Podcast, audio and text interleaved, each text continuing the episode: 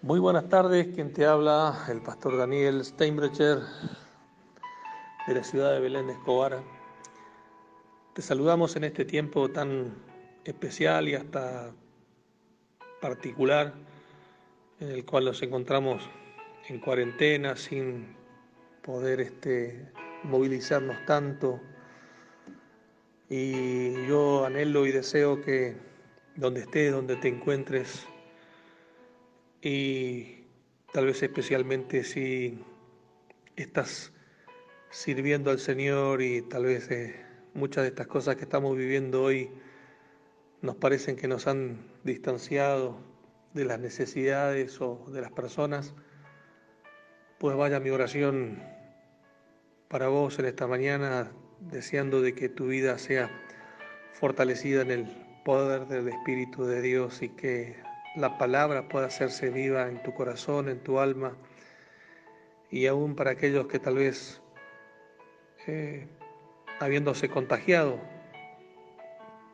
a través de esta enfermedad del coronavirus, deseo que la paz, la paz más grande, la paz de Dios, es la única que pueda llenar tu vida, pueda llenar tu corazón, pues no hay otra expectativa que alguien pueda tener fuera de Dios y y este tiempo, este tiempo nos acerca a Dios. Este tiempo nos hace reflexionar, este tiempo nos hace meditar. No solamente en qué tan, tan buena o, o cómo fue nuestra vida, nuestro servicio a Dios y a la gente.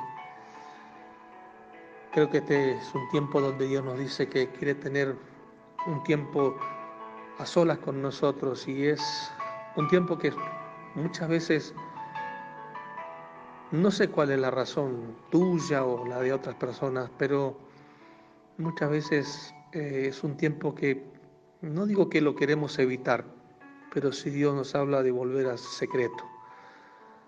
Y creo que es el arma más poderosa que Dios nos dejó. Valorar el secreto, valorar la oración, valorar el buscar el rostro de Dios, pero no como algo abstracto, que no tiene sentido, como algo que no se entiende qué es ni se sabe de qué se trata.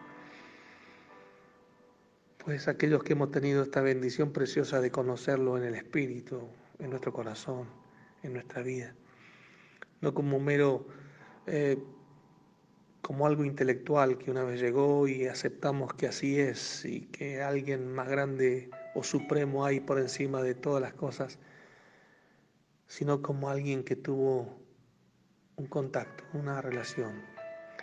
Muchas veces hablo de esto y digo que mi vida cambió después de un toque de Dios. Tal vez te preguntes si ese toque pudo haber sido real o simplemente fue algo que uno imagina. No sé decirte, lo que puedo hablarte es del efecto, el efecto que produjo en mi vida y en mi corazón.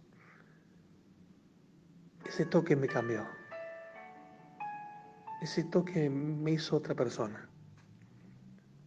Ese toque me hizo darme cuenta de que la vida en la que de alguna manera creía que estaba desarrollando, llevando adelante, bueno, finalmente tengo que admitir que tenía bastante poco sentido. Pero hoy quiero acercarme a vos a través de este audio y de quiero quiero orar tu vida, quiero, quiero bendecir tu corazón, quiero bendecir tu casa, tu familia, para que si hay algo que te falte, pues justamente no sea que falte Dios en tu vida, en tu corazón y en tu familia. Que no sea que la fe haya menguado porque a veces la lucha, las dificultades, los inconvenientes, pues esas cosas muchas veces nos hacen dudar si Dios está o no está. Por eso quiero bendecirte. No sé cómo te llamas, ni sé dónde vivís, pero sí sé que me estás escuchando. Quiero bendecir tu vida. Quiero que si estás lejos te acerques. Quiero que si perdiste esa relación con Él, bueno, voy a decirte que seguramente si fue por un enojo, el enojo no te lo causó Dios. Tal vez un pastor, tal vez un líder, tal vez algún ser humano que decía ser buen cristiano terminó estafando no solo tu fe, sino tu confianza y vaya a saber cuántas cosas más. Que si tal vez el enojo por una separación, por un divorcio, por la pérdida de un hijo, tal vez un negocio que no salió como tenía que salir.